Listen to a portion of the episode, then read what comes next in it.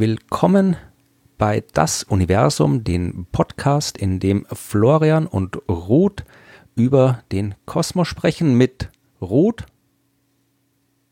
Und das wäre der Punkt, wo du sagen sollst und Florian. Aber oh. Versaut. Aber es ist ja nur die äh, Pilotfolge, da ist das noch nicht so tragisch. Das ist also der Podcast äh, Das Universum, in dem es um das Universum geht, weswegen der Podcast auch so heißt. Das heißt, es geht um fast alles im Universum und äh, ich und äh, du erklären und sprechen über Dinge im Universum. Und um uns zu rechtfertigen, warum wir das tun, erzählen wir vielleicht kurz mal, wer wir sind. Willst du erzählen, wer du bist? Soll ich erzählen, wer du bist? Oder möchtest du dich gerne selbst rechtfertigen? Ja, das ist mir eigentlich vollkommen egal. Ja, das ist aber keine. Es wäre lustig, mal zu hören, wie du mich rechtfertigen würdest. Na gut, dann stell ich dich vor, aber dann musst nachher du mich vorstellen, ja? Also. Okay. Passt. Du bist, also die Frau, die mir jetzt virtuell gegenüber sitzt in diesem Podcast, ist Ruth Grützbauch. Und Ruth ist eine Astronomin. Ruth hat in Wien an der Universität Sternwarte Astronomie studiert und zwar bis zum Doktorat. Sie ist Doktorin der Astronomie. Ihr Spezialgebiet sind äh, Galaxien, andere Galaxien, nicht unsere eigene Galaxie, sondern andere Galaxien im Universum, das heißt die Extragalaktik und nach ihrem Doktorat hat sie in Wien an der Universität gearbeitet, danach in England und in Portugal und in diversen anderen Orten, wo Astronomie getrieben wird, hat sich dann aber im Laufe der Zeit von der Forschung auf die Vermittlung der Forschung verlegt, hat also angefangen, Astronomie an die Öffentlichkeit zu vermitteln und zwar in Form eines mobilen Planetariums. Das heißt, Rot fährt durch die Gegend, hat ein Planetarium dabei, das transportabel ist, das sich aufblasen lässt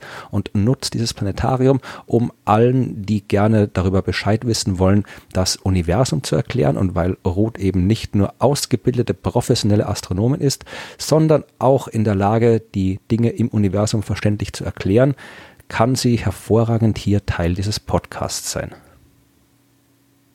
Juhu! Und jetzt darfst Besser du erklären, warum. auch nicht machen können. Das ist doch gut. Und jetzt darfst du erzählen, warum ich hier bin.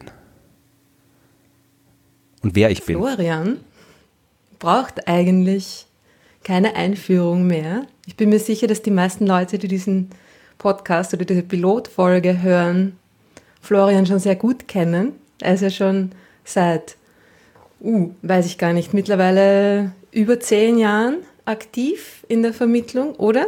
Ungefähr zehn Jahre, bisschen mehr als zehn Jahre, ja. Okay.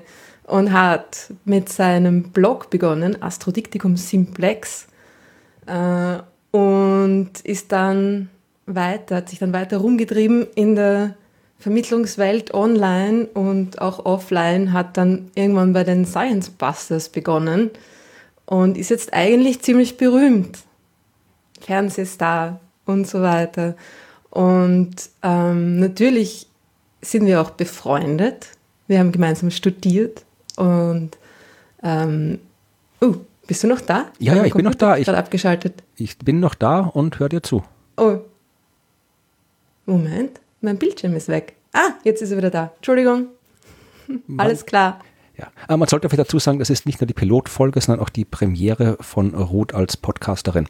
Also manche Abläufe laufen vielleicht noch nicht ganz so, wie sie sein sollten, nicht aber bis jetzt so. laufen sie hervorragend. Du warst gerade dabei zu erklären, warum ich so super bin. Also mach bitte gerne weiter. Richtig. wir haben gemeinsam studiert. Wir kennen uns seit über 20 Jahren, glaube ich. Seit, ja, warte mal, ungefähr 98 oder 99, ja, ja. also ja, über 20 Jahre. Ja. Und ich finde das extrem super, dass wir äh, abgesehen von unserer privaten freundschaftlichen Verbindung, jetzt auch gemeinsam was Professionelles machen. Und ich bin ziemlich aufgeregt und finde das extrem cool und freue mich sehr.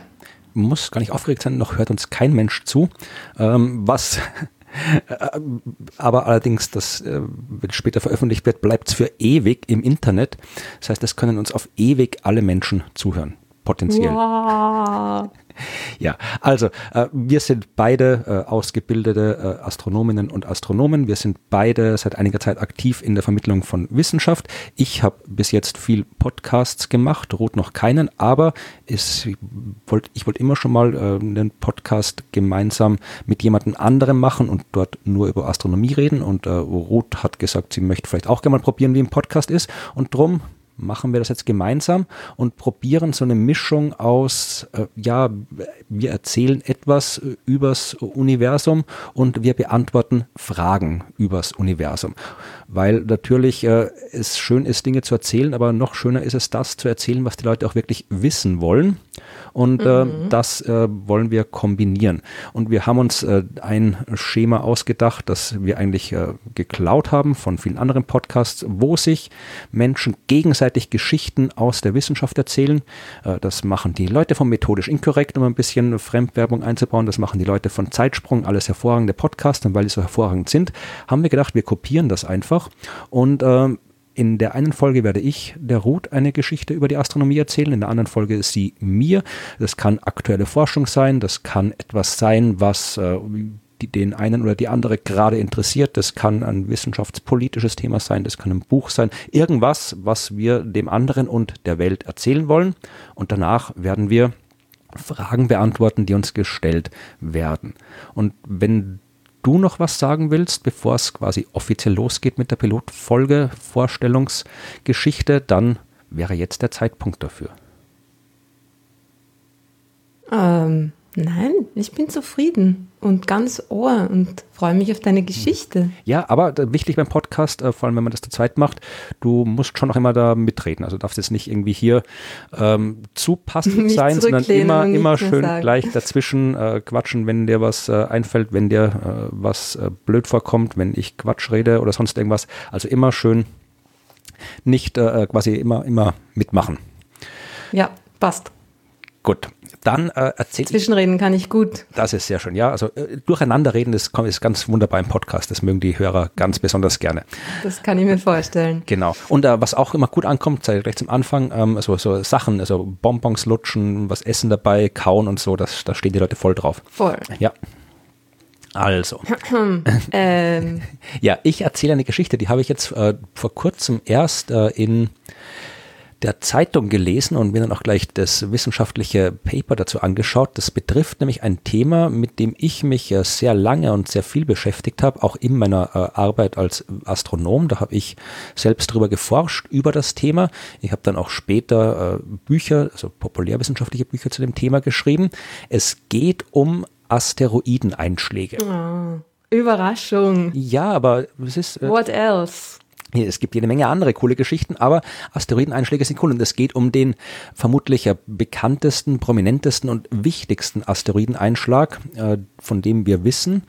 Weißt die Dinosaurier. Die Dinosaurier, genau. Es geht um den Asteroideneinschlag vor ungefähr 65 Millionen Jahren, bei dem nicht nur die Dinosaurier ausgestorben sind, sondern 75 Prozent aller Tier- und Pflanzenarten auf der Welt, darunter auch die Dinosaurier natürlich, aber äh, auch die sind nicht alle ausgestorben. Ja, also es sind nicht nur Dinosaurier gestorben und von den Dinos sind auch ein paar übrig geblieben, die heute noch rumlaufen. Mhm. Darum gibt es ja auch Hühner, oder? Genau, ne, alle Vögel, also sämtliche Vögel äh, sind die Nachfahren der Dinosaurier. Also wenn man Dinos sehen will, dann äh, guckt euch einen Vogel an. Das sind Dinosaurier. Oder das, was die Evolution aus den Dinosauriern gemacht hat. Äh, dieser äh, Einschlag, das ist wirklich, da könnte man allein äh, eine Stunde mindestens drüber reden, äh, über diese Geschichte des Einschlags. Äh, was glaubst du, oder vielleicht weißt du es ja auch, seit wann weiß man denn, dass die Dinosaurier durch einen Asteroideneinschlag ausgestorben sind? Boah, ich habe keine Ahnung. Noch nicht so lang. Vielleicht so halbes Jahrhundert. Ja, gar nicht. Jahre ungefähr? Gar nicht mal so schlecht. Du bist eigentlich fast, hm. fast Also wirklich seit den, seit den 1980er Jahren hat man angefangen, äh, das äh, zu ähm, vermuten und dann äh, so ziemlich sicher weiß man es seit 1991. Ja, also es sind so 30 okay. Jahre, also es ist wirklich überraschend wenig. Wow. Da war ich mhm. schon in der Schule und du auch und wir haben vermutlich von Dinosauriern gewusst, aber äh, dass das wirklich quasi der Asteroideneinschlag, der die Dinos ausgerottet hat, quasi zu meinen Lebzeiten noch äh, umstritten war, das war mir erst bewusst, als ich mich selbst angefangen habe, mit dem Thema zu beschäftigen. Also das hat wirklich historische Gründe, weil früher äh, war ja das, also früher meine ich jetzt so äh, 19. Jahrhundert, also die Zeit von Charles Darwin und so, in der Zeit waren wirklich äh, alles sowas, was so nach Katastrophen aussah, ja. Äh, war in der Wissenschaft eigentlich komplett verpönt. Denn äh, das hat mhm. immer so nach Bibel ausgeschaut. Ja, weil früher hat man ja, war ja quasi vor Evolution, Theorie, so, war ja alles, war ja die Wissenschaft und die Welt generell noch sehr viel von der Bibel, von Religion beeinflusst. Und wenn man da irgendwelche, keine Ahnung, irgendwelche Fossilien, irgendwelche versteinerten Muscheln hoch oben auf dem Berg gefunden hat, hat man gesagt, ja klar, war die Sintflut. Die Viecher da oben hingebracht, mhm. abgelegt und darum mhm. liegen die jetzt da.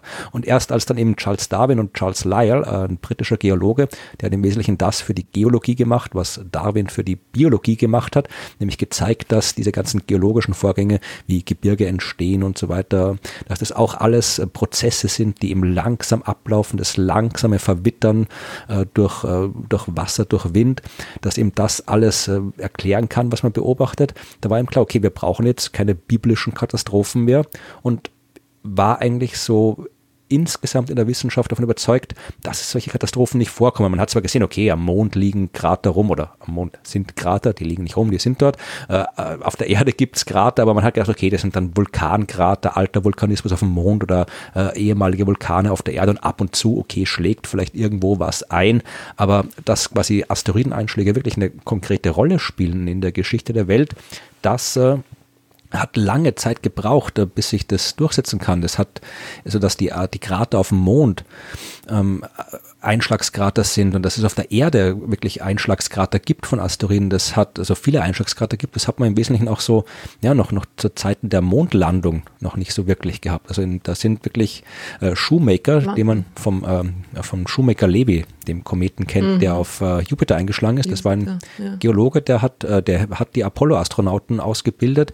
Äh, der hat herausgefunden, dass der, das Nördlinger Ries, dieser große Krater in Deutschland, dass das ein Einschlagskrater ist und ist auch dort im Nördlinger Ries mit den Apollo-Astronauten durch die Gegend gehirscht und hat ihnen gezeigt, äh, wie das Gestein ausschaut, dass sie dann am Mond suchen sollen, dieses Einschlagsgestein. Also äh, es ist gar nicht so lange her, dass wir wissen, dass dieser Krater ist, das ist eine, kann jetzt die Geschichte, sonst dauert der Podcast gleich wieder zwei Stunden und wir wollten ja nicht so lange machen, aber ähm, das hat wirklich so, man hat Luis und Walter Alvarez waren das, zwei äh, Physiker, beziehungsweise ein Geologe und ein Physiker, Sohn und Vater, die haben äh, diese Hypothese aufgestellt, dass eben dieser, äh, dass es eben einen Asteroideneinschlag äh, gegeben hat zu der Zeit, weil sie damals, also der, der eine, der Sohn, äh, der Geologe, hat äh, Iridium gefunden, so eine Schicht aus Iridium. Und das ist ein Metall, das eigentlich auf der Erde so nicht vorkommt, das vor allem eben in äh, Asteroiden vorkommt und hat gesehen, okay, da ist irgendwie überall auf der Welt findet er diese Iridiumschicht und da ist enorm viel Iridium. Das heißt, äh, da muss irgendwann mal enorm viel Iridium auf einen Schlag gekommen sein und hat mhm. gesagt, okay, das muss ein Objekt aus dem Weltall gewesen sein, ein großes. Und ähm, hat dann, äh, konnte ja datieren, wann das war, 65 Millionen Jahre her, das passt gut zu den Dinos, da war die Hypothese, okay, ähm, da muss ungefähr ein 10 Kilometer großes Drum auf die Erde gefallen sein. Das Problem war, dass man keinen Krater gekannt hat der dazu passt. Und das ist natürlich blöd für die Hypothese. Und diesen Krater ja, hat man. Weil der unter Wasser war hauptsächlich. Ja, ne? den hat man dann erst 91 entdeckt. Der war im, äh, mhm. auf der mexikanischen Halbinsel in Yucatan.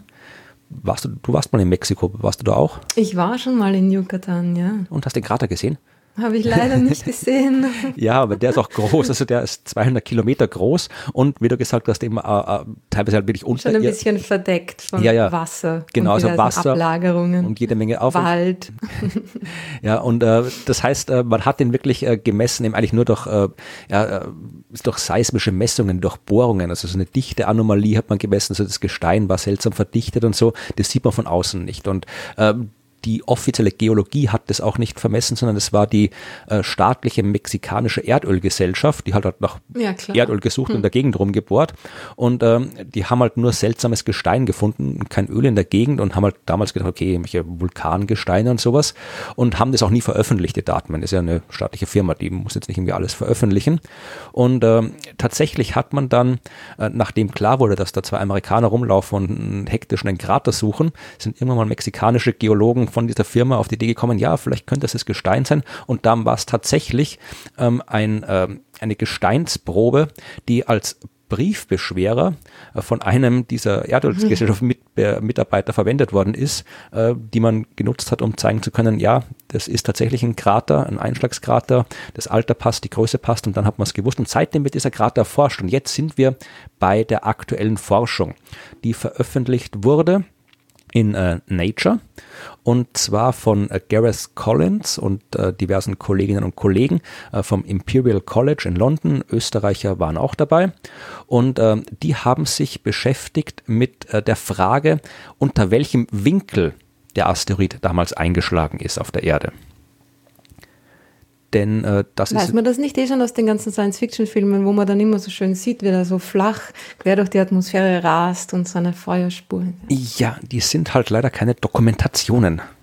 nicht alles, was im Fernsehen zu sehen ist, ist wahr, Rot. Ganz besonders, wenn es um Filme geht, die Asteroideneinschläge zum Thema haben. Da ist eigentlich das Gegenteil ganz richtig. Besonders. Obwohl ich mag die, ich gebe es zu. Ja, tatsächlich. Also es, es sind ja viele schimpfen ja zum Beispiel über äh, Deep Impact. Ah, Deep Hm, Impact ist der Deep. so schlecht. Nein, nein, Entschuldigung, ich habe gerade Deep Impact ist der, der, den ich nicht äh, gut finde. Es gab ja Deep Impact und Armageddon, die ja ziemlich zeitgleich veröffentlicht worden sind in den 90ern. Und äh, Deep Impact war der, äh, wo ähm, der, der Hobbit mitgespielt hat, oder Elijah Wood, war das nicht der, der Junge? Hat Elijah Wood den Hobbit Ah, ja, gespielt? Doch. Oder ich weiß es gar nicht. Gott, wir sind kein Film- Film-Podcast. Ja, falsches Thema. Aber jedenfalls äh, Deep Impact, äh, das war der, wo Wissenschaftlerinnen und Wissenschaftler äh, mitgearbeitet haben in der Beratung. Der war wissenschaftlich gar nicht so falsch, aber ich fand ihn extrem öde. Der andere, Armageddon mit Bruce Willis, der wirklich äh, wissenschaftlich kompletter Humbug war, aber der war halt wirklich, das war halt, ja, es war halt eine coole, schmalzige Hollywood-Geschichte. Allein diese Szene, wo die zwei Shuttles quasi parallel starten, das ist schon, das ist schon ziemlich geil. Ja, das ist aber, gut, ja. aber wie gesagt, also in diesen Filmen, die sind, wie gesagt, äh, oft Quatsch, aber ab und zu auch cool.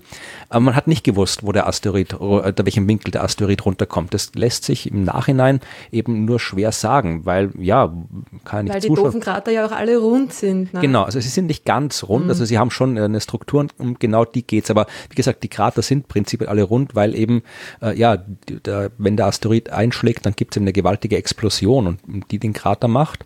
Aber wie gesagt, diese Explosion im Detail hängt dann schon auch ein bisschen vom Einschlagsgrad ab, weil natürlich davon abhängt, wie viel Kraft jetzt übertragen werden kann und ähm, wie sich das Gestein verändert. Das ist dann im Detail ziemlich schwer. Also die Leute, die diese Arbeit gemacht haben, um die es geht, die haben da sehr aufwendige Computersimulationen äh, gemacht, um herauszufinden, äh, in Abhängigkeit äh, des Gesteins, also des realen Gesteins in äh, Mexiko, in Yucatan, was dann eben mit entsprechenden Expeditionen, mittlerweile hat man mehr als den Briefbeschwerer. Ja, also mittlerweile hat man da schon wirklich äh, viel gebohrt und untersucht und vermessen. Also das Gestein kennt man recht gut.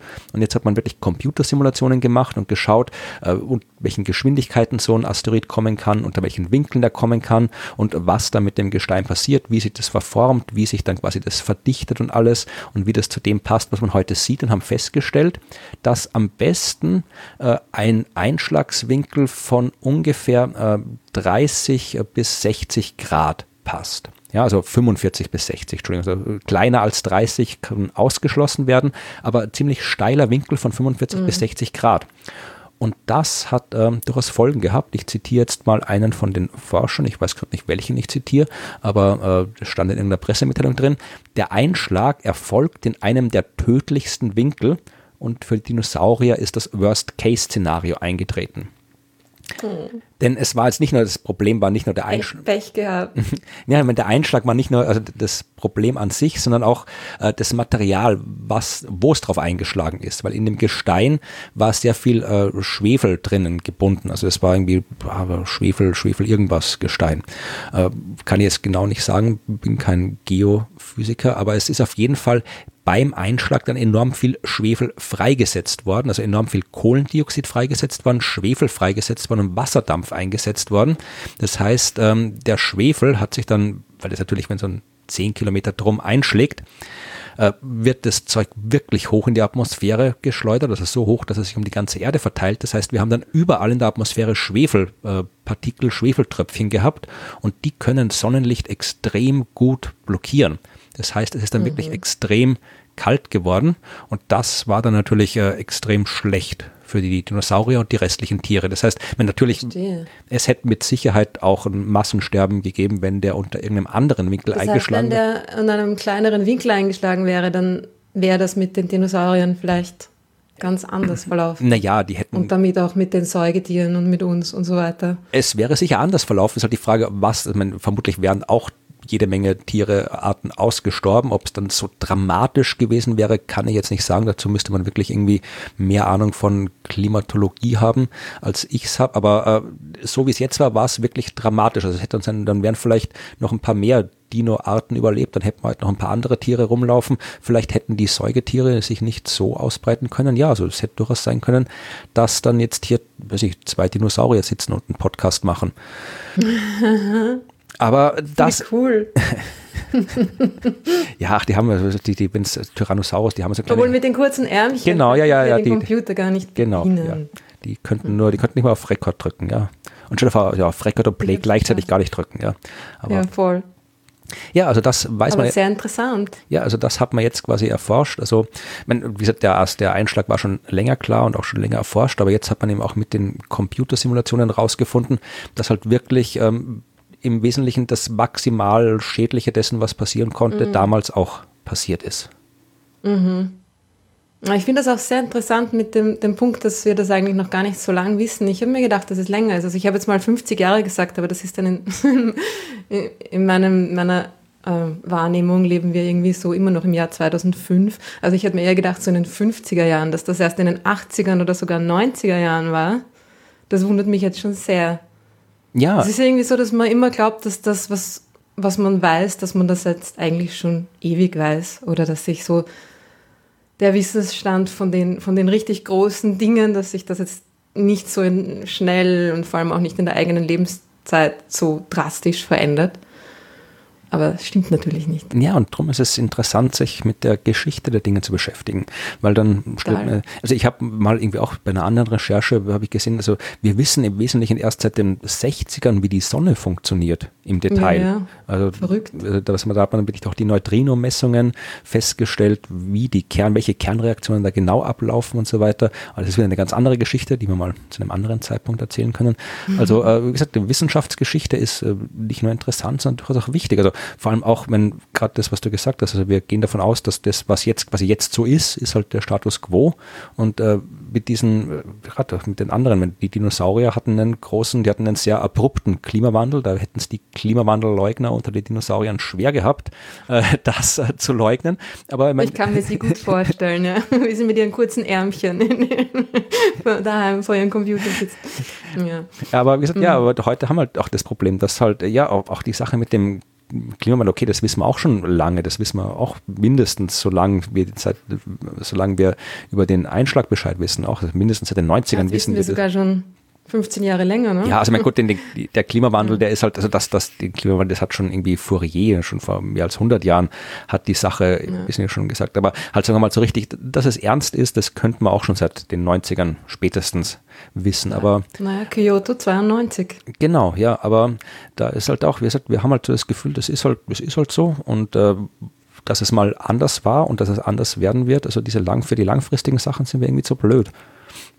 Ja, vor allem wenn es halt auch etwas ist, was schon so irgendwie in die populäre Kultur ähm, mit eingeflossen ist, wie die Sache mit dem Asteroiden und den Dinosauriern. Ne? Das ist dann noch schwerer, sich vorzustellen, dass man das vor nicht allzu langer Zeit noch gar nicht wusste.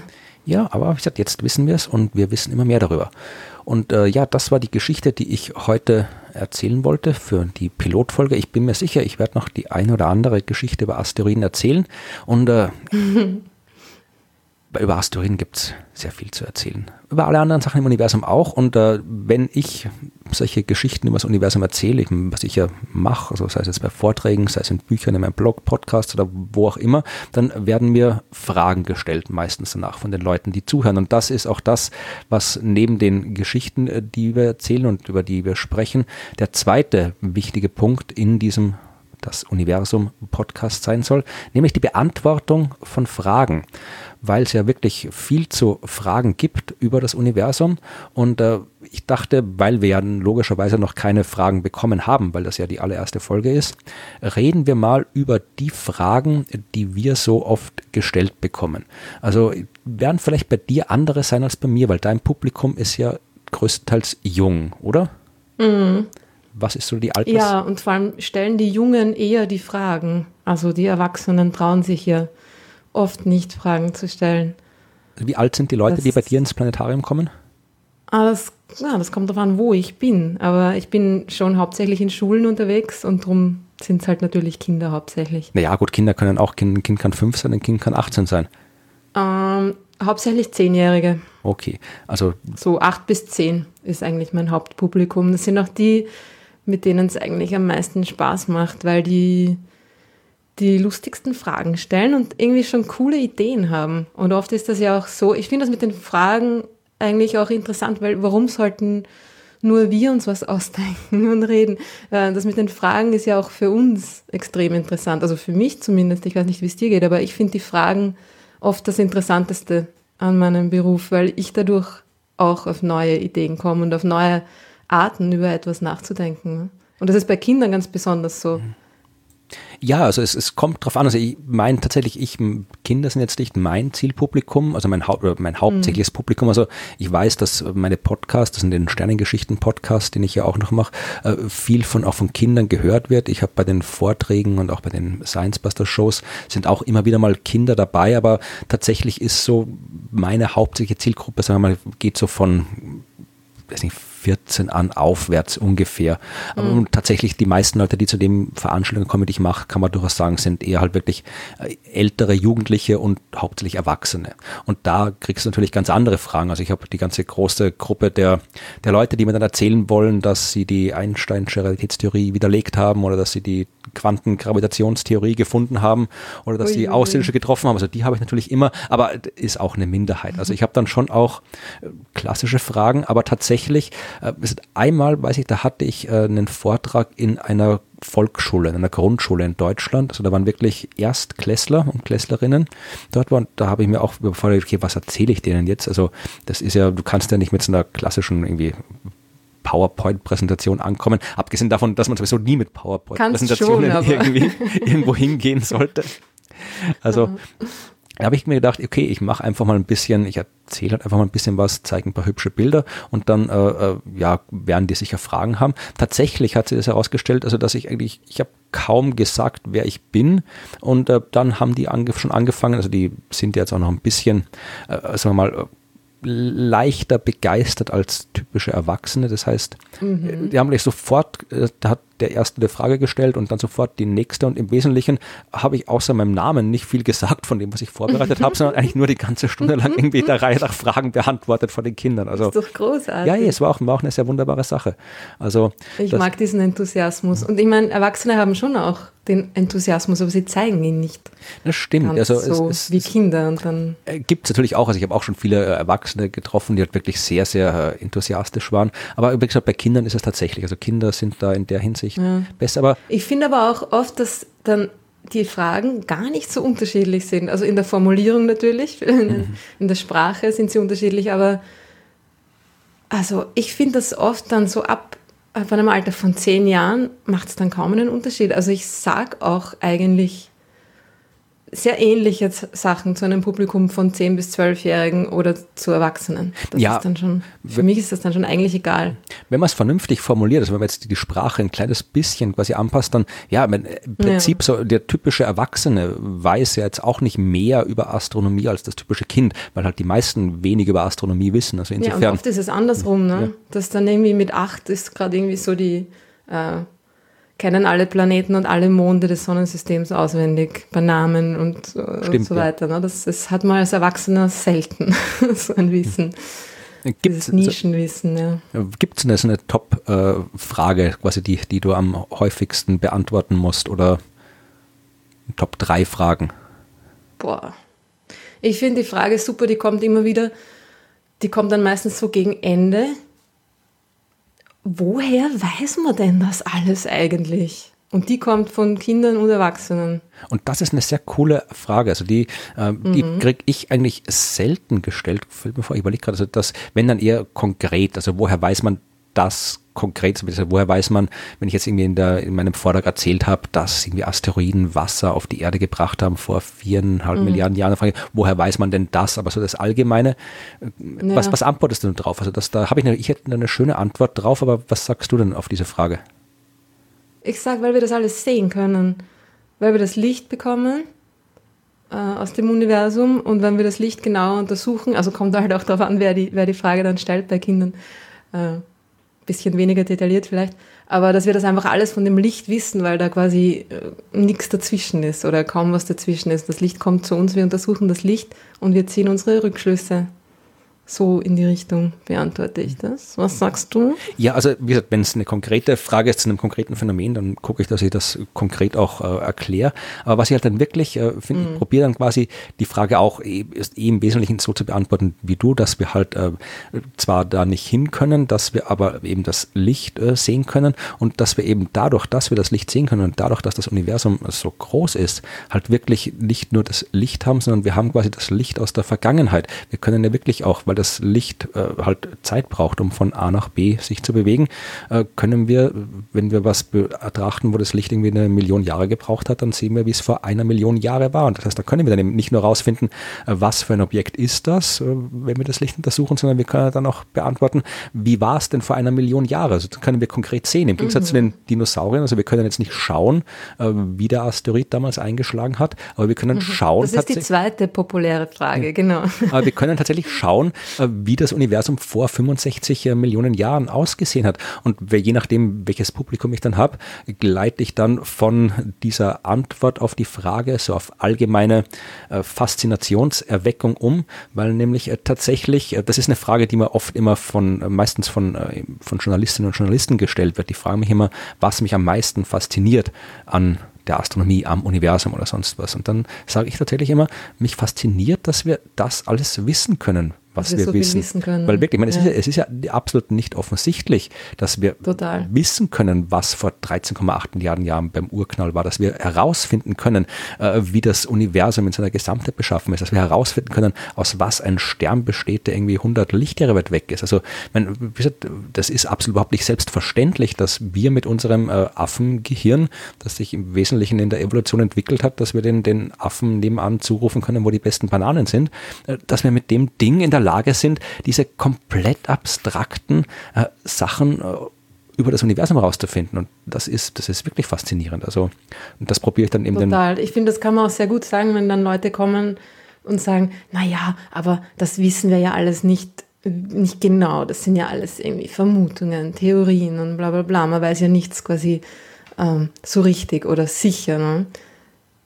Ja, doch. Finde ich, kann man das auch ganz gut als Antwort ja. geben, dass es eigentlich das Erstaunliche ist, nicht, dass wir so viel ähm, noch nicht wissen, sondern dass wir eigentlich schon so viel wissen bei den wenigen Informationen, die wir überhaupt bekommen. Ganz genau. Wissen, ne? Dann stellen wir sich vor, was wir noch alles wissen könnten, wenn die Leute uns wirklich viel Geld geben würden, die Astronomie ja. viel besser fördern würden. Geld. Ich habe vorhin gerade mit dem Finanzamt telefoniert. Wunderpunkt. Ja, wir, wir so diese, diese Pilotfolge nehmen wir auch auf äh, im Mai 2020. Ich habe keine Ahnung, wann sie soweit sein wird, dass wir sie auch veröffentlichen können, aber äh, das ist äh, der, die Zeit, äh, wo wir immer noch mit diesem äh, Coronavirus beschäftigt sind und äh, Leute so wie du und wie ich, deren Lebensunterhalt unter anderem damit verdient wird, in der Öffentlichkeit aufzutreten, äh, das momentan nicht können. Ich habe andere Möglichkeiten, mhm. du eher weniger, vermutlich mal. Mhm. Äh, weswegen es auch gut ist, dass wir so einen Podcast haben, dass wir uns zumindest da an die Öffentlichkeit wenden können. Vor allem habe ich ja jetzt auch so viel Zeit, um mit dir so nett zu plaudern. genau, ja, braucht es erst ein Virus, dass wir die Zeit zum Plaudern haben. Aber, ja, Vorlage eigentlich, ja. Äh, gibt's auch, Aber besser ist gar nicht. Genau. Gibt es auch Fragen, die du gestellt hast? Ich meine, hundertprozentig gibt es die, aber ähm, welche Fragen gehen dir auf die Nerven? Oder gibt es Kinderfragen, die dir auf die Nerven gehen? Bei Erwachsenen Fragen, die auf die Nerven gehen, wüsste ich einige, aber gibt es auch Fragen, die dir wirklich, also wo du denkst, das ist, es heißt immer, es gibt keine blöden Fragen, aber äh, gibt es auch blöde Fragen, die von den Kindern kommen? Oder sind die tatsächlich so quasi noch natürlich, dass da, dass da, dass die halt wirklich einfach fragen, was sie wissen wollen oder ohne Hintergedanken? Wenn sie wirklich einfach nur fragen, was sie wissen wollen, gibt es keine blöden Fragen, finde ich. Was manchmal, manchmal gibt es dann halt so Kinder, die ein bisschen den Kasperl irgendwie raushängen lassen wollen oder so. Also da kommt dann halt diese Gruppendynamik irgendwie rein. Das ist dann meistens eher so bei den, weiß ich nicht, 12-, 13-Jährigen. Das ist ein bisschen mühsam. Und dann kommen halt irgendwelche dummen Fragen, ja. Weil sie auch schauen wollen, wie ich reagiere oder, oder so, ja. Ähm, aber an sich Fragen, die quasi ernst gemeint sind als Fragen, finde ich, ist es, also, ich wüsste nicht, was da eine dumme Frage mhm. oder eine zu einfache, ne? Leute glauben ja oft, dass sie dumme Fragen stellen, weil sie ja das eigentlich alles schon wissen sollten. Das steht einem sehr im Weg, dieses, das sollte ich schon können. Und da finde ich, ist es, also kann man die einfachsten mhm. Fragen sind oft die besten, ja. Das stimmt, ja, also auch die, die schwersten zu beantworten. Aber ich habe es ja. deswegen gefragt, weil ich wirklich wissen wollte, wie das mit den Kindern ist. Es hätte mich auch gewundert, wenn Kinder jetzt quasi wirklich dumme Fragen stellen. Aber äh, bei den Erwachsenen kommt es doch ab und zu vor.